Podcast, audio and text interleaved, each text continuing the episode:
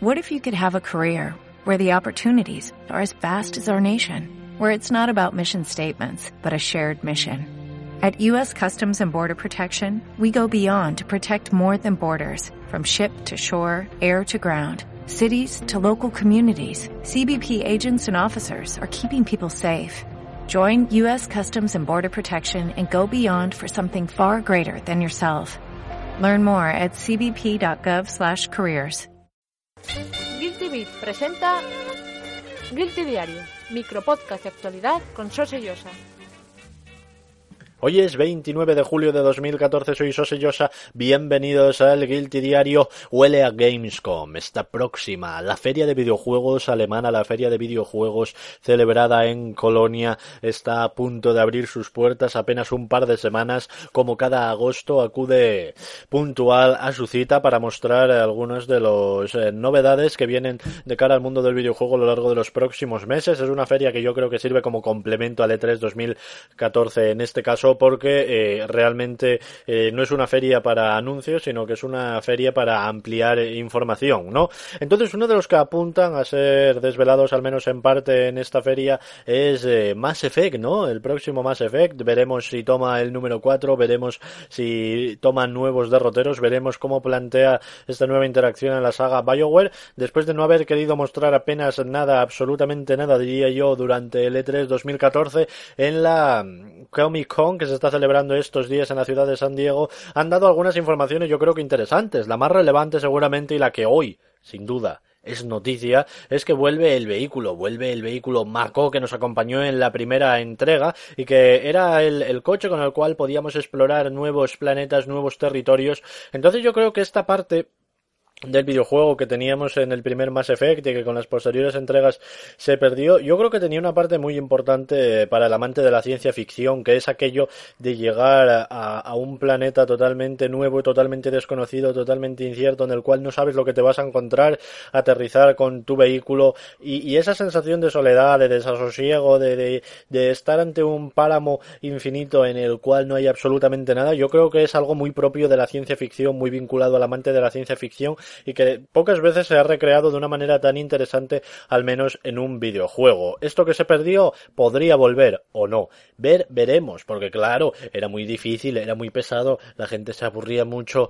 eh, bajándose a los planetitas y encontrando cositas. No, no, no, no, mejor es un pasillo largo, largo, largo, con un par de puertas de vez en cuando para que la gente esté contenta y feliz y sepa disfrutar de lo que es una verdadera experiencia. Antes de que me haga mala sangre, me avinagre y os avinagre el día vosotros, vamos con la segunda noticia, vamos a cambiar de tercio y nos vamos ahora a casa de Sony. Y es que Hace unos días se publicaba la lista de los juegos que la empresa iba a llevar al eh, evento germano, a la Gamescom 2014, y han querido retirarla. Entonces, eh, respecto a esta lista, tengo un par de, pues, un par de impresiones, un par de apreciaciones. Por un lado, tenemos eh, juegos de cabecera como Battlefield Hardline, Bloodborne, Drive Club, eh, La Tierra Media, Sombras de Mordor, todos estos juegos Alien, que eh, son los grandes pelotazos para los próximos meses. Se cuelan ahí títulos como Infinity Swarm o Journey, que son juegos que ya vimos en PlayStation 3 y que van a pegar el salto a PlayStation 4.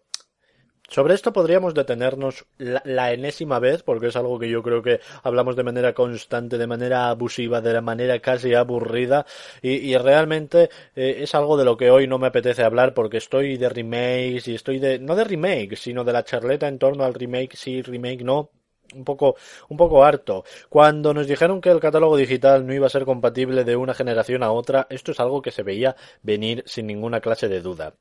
Pero la cuestión es que además tenemos una lista muy extensa de juegos, una lista eh, bastante abultada de títulos y muchos de ellos de corte independiente. Y a mí me gusta que haya juegos de corte independiente. La pasada generación nos dio títulos en el terreno descargable de muy altísimo nivel, pero lo cierto es que salían relativamente pocos juegos descargables y normalmente con unas cotas de calidad bastante altas. Incluso eh, al haber esta dificultad por parte de pequeños estudios para llegar a lo que es el terreno digital, seguramente la media de calidad entre los títulos descargables fuera superior a la media de calidad entre los títulos retail, porque al tenerlo más difícil para llegar a salir en estas tiendas, al final llegaba a ver a la luz eh, juegos que tenían verdadera calidad o que tenían un interés particular por alguna razón.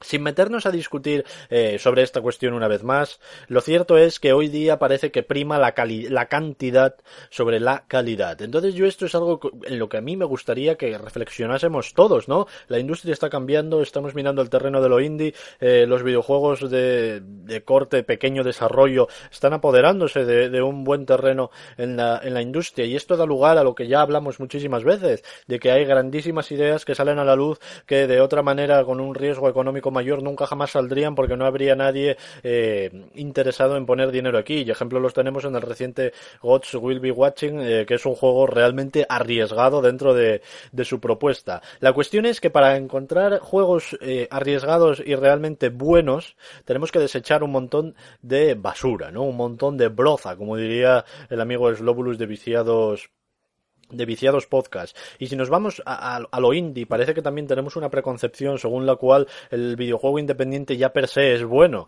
cuando yo creo que sucede prácticamente al revés. los videojuegos independientes, en términos generales, son muy similares unos a otros y de vez en cuando hay eh, cierto porcentaje que despunta, pero a lo que voy es a que ese porcentaje que despunta, aunque al final nos da una biblioteca de Steam bien nutrida de grandes juegos, es un porcentaje muy pequeño porque se publican innumerables eh, cantidades de juegos independientes, ¿no? Entonces, el ejemplo, y ahora enlazo, nos vamos a la eShop de Wii U, y es que en América este fin de semana, creo, eh, o en la actualización americana de la eShop, eh, se publicaba un juego que se llamaba D-Letter, ¿no? Que viene así como un, a ser algo así como un Slenderman. Y en Nintendo Live, la revista especializada en Nintendo, le daban un 1 sobre 10.